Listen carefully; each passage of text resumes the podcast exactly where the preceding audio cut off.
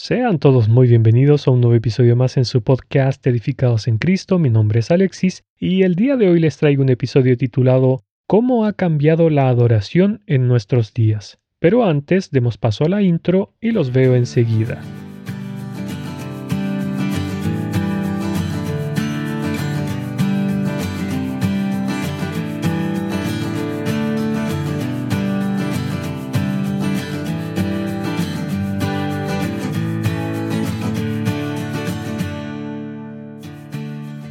La palabra de Dios, porque en él vivimos y nos movemos y somos, como algunos de vuestros propios poetas también han dicho, porque linaje suyo somos. Hechos capítulo 17 versículo 28. Los cristianos nos hemos ido alejando de las doctrinas bíblicas y específicamente de una vida cristocéntrica hacia una vida y doctrinas más secularizadas, orientadas hacia el hombre o antropocéntricas, vidas que están más en sintonía con el mundo que con Dios. En este cambio nos hemos olvidado de lo que es la verdadera adoración que el Padre espera de sus adoradores. Juan capítulo 4, verso 24. Porque en estos días los creyentes estamos más concentrados en lo que Dios dice de nosotros o lo que la palabra de Dios nos hace sentir, más que en buscar a Dios por lo que Él es y dice de sí mismo para de esta forma poder conocerle mejor y así adorarle por ello.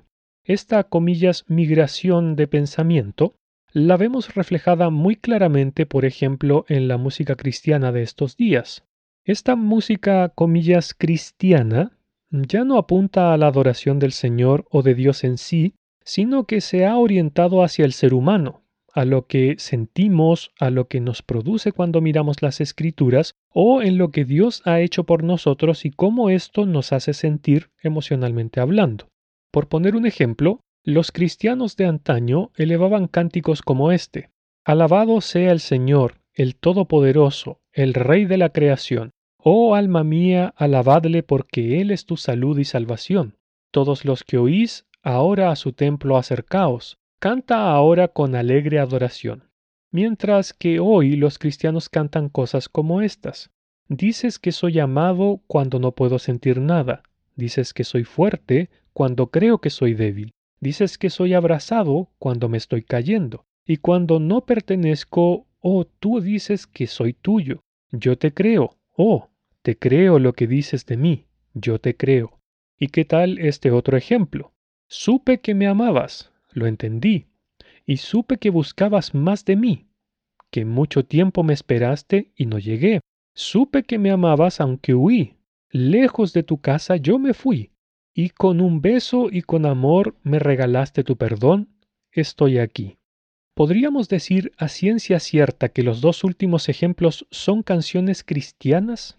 Creo que no lo podríamos asegurar con mucha certeza, porque no es a Dios que están dirigidas, o por lo menos no lo parecen, ya que no le alaban, tampoco hablan de él, sino que hablan de ellos mismos y de sus sentimientos conforme a lo que Dios ha hecho por ellos.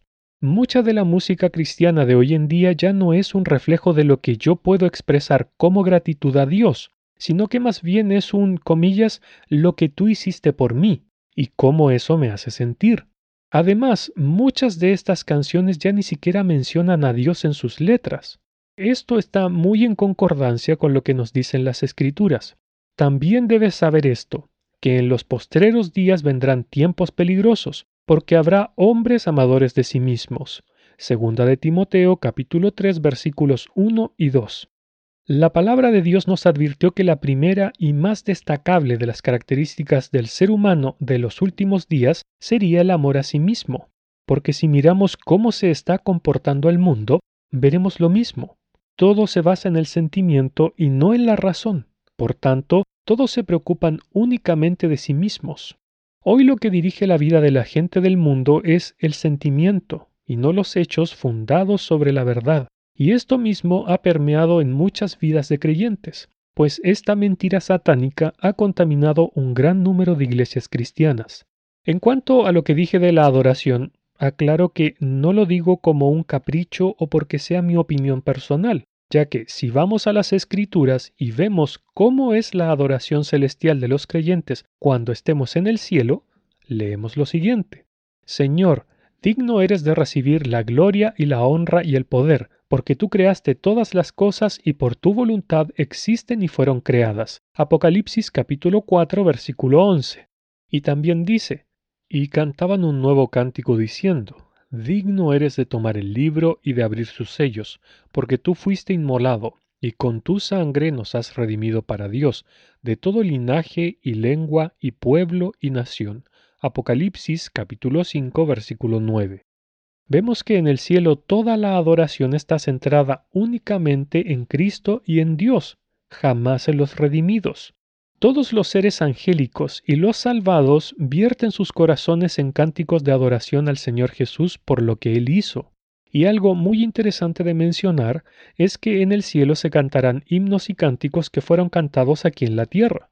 Escucha el siguiente ejemplo y cantan el cántico de Moisés, siervo de Dios, y el cántico del Cordero, diciendo, Grandes y maravillosas son tus obras, Señor Dios Todopoderoso, justos y verdaderos son tus caminos, Rey de los santos. Apocalipsis capítulo 15 versículo 3. Entonces, ¿cómo puedo distinguir una buena canción cristiana de una mala? Sencillo. Si esa canción le lleva a pensar en Dios, a adorarle por lo que Él hizo y por quién es, y si menciona su nombre dentro de la letra de la misma con el fin de adorarle, esa es una buena canción. Por el contrario, si una canción cristiana me lleva a pensar en mí mismo y estimula mis sentimientos, es decir, que solo me hace pensar en mí mismo y sentirme bien conmigo mismo, esa canción no es buena. Ahora bien, un rasgo característico de un verdadero seguidor de Cristo es que se deleite en saber más de su amado Salvador, cada día es un gozo abrir las escrituras para poder conocerle más y más. Asimismo, pasar tiempo de rodillas alabando a aquel que le ha salvado de la condenación eterna y le ha adoptado como un hijo suyo, es visto como un privilegio y no como una obligación forzosa. Este tipo de creyente, ya sea cuando leen su Biblia o cuando escuchan una predicación que ensalza a Jesucristo y a su eterno sacrificio, responde en su corazón con fervoroso amor y gratitud por el Señor, lo cual le lleva a adorarle aún más. Pero, ¿qué dicen las escrituras que Dios desea de nosotros en cuanto a la adoración?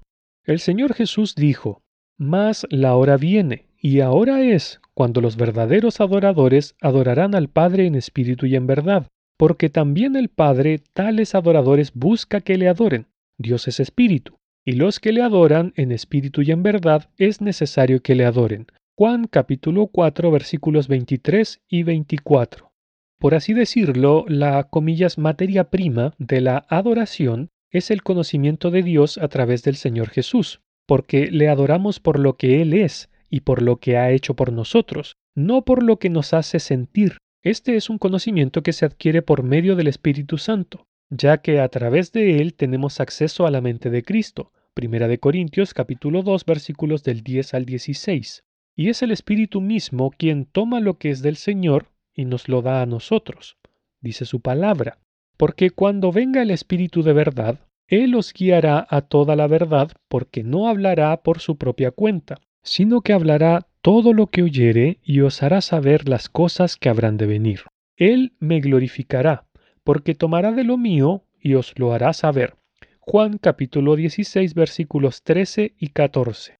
En cada oración que elevamos al cielo debe estar presente la adoración a Dios. Es más, debe ser lo primero que hacemos, pues así nos lo enseñó el Señor Jesús cuando sus discípulos le pidieron que les enseñara a orar. Él comenzó diciendo, Padre nuestro que estás en los cielos, santificado sea tu nombre. Mateo capítulo 6 versículo 9. Acá vemos que el Señor nos enseña que lo primero que debe salir de nuestros corazones y mentes al orar es la adoración a Dios Padre, aunque muy tristemente muchos creyentes cuando oran no incluyen ni siquiera una sola palabra de adoración en su comunicación con Él. Sus oraciones son solo una lista de peticiones como quien va a un supermercado a buscar cosas que necesita y no se preocupa de quién le provee de dichas cosas. Su palabra nos enseña que Dios está atento a nuestras oraciones y pronto a responderlas.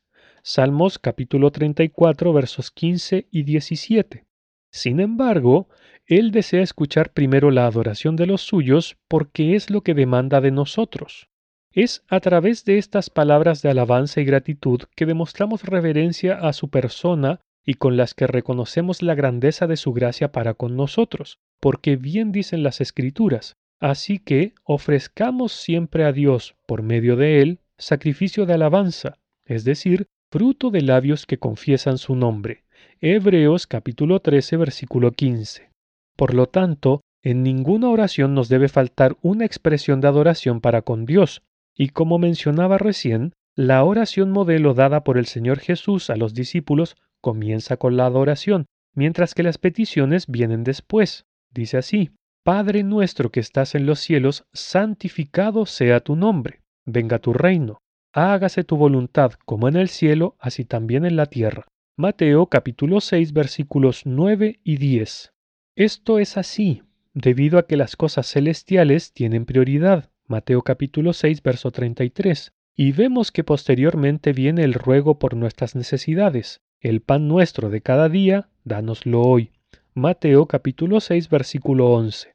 No obstante, la adoración que Dios merece no es únicamente cantando con nuestras voces u orando con nuestros corazones y mentes, sino que además toda nuestra vida debe ser una de completa adoración a Dios, debe ser un sacrificio de adoración continuo que tenga una fragancia agradable en su presencia, tal como nos dice su palabra. Así que, hermanos, os ruego por las misericordias de Dios que presentéis vuestros cuerpos en sacrificio vivo, santo, agradable a Dios, que es vuestro culto racional. Romanos capítulo 12 versículo 1. Este culto racional del que nos habla Pablo se hace posible únicamente a través de nuestro amado y bendito Salvador, porque dice su palabra, Vosotros también, como piedras vivas, sed edificados como casa espiritual y sacerdocio santo, para ofrecer sacrificios espirituales aceptable a Dios por medio de Jesucristo. Primera de Pedro capítulo 2 versículo 5. Porque, mis hermanos, tenemos que entender que una de las razones por las cuales Dios el Padre nos escogió en Cristo antes de la fundación del mundo fue para la adoración de su Hijo. Dice así, según nos escogió en Él antes de la fundación del mundo, para que fuésemos santos y sin mancha delante de Él, en amor, habiéndonos predestinado para ser adoptados hijos suyos por medio de Jesucristo, según el puro afecto de su voluntad, para alabanza de la gloria de su gracia, por la cual nos hizo aceptos en el amado. Efesios capítulo 1 versículos del 4 al 6. Más adelante en esta misma epístola, el apóstol nos vuelve a repetir que nosotros somos llamados a ser alabanza de la gloria de Dios. Escuche, en él asimismo tuvimos herencia, habiendo sido predestinados conforme al propósito del que hace todas las cosas según el designio de su voluntad, a fin de que seamos para alabanza de su gloria, nosotros los que primeramente esperábamos en Cristo. Efesios capítulo 1 versículos 11 y 12. Mis hermanos, en conclusión, aprendamos a adorar a Dios de la manera que Él nos manda que lo hagamos, no como a nosotros nos parece que deba hacerse. Así que hagámonos el tiempo y el hábito de ir conociendo a fondo a nuestro Salvador Jesús cada día. Les doy un consejo. Un buen comienzo para aprender adoración en la Biblia es explorando en los Salmos, los cuales están llenos de adoración a Dios. Podemos hacer esto a fin de enriquecer nuestra adoración hacia Él y así aprender el lenguaje que a Dios le agrada que usemos, siguiendo el mandato que nos dio el apóstol Pedro. Antes bien, creced en la gracia y el conocimiento de nuestro Señor y Salvador Jesucristo. A Él sea gloria ahora y hasta el día de la eternidad. Amén. Segunda de Pedro capítulo 3 versículo 18. Que el Señor les bendiga.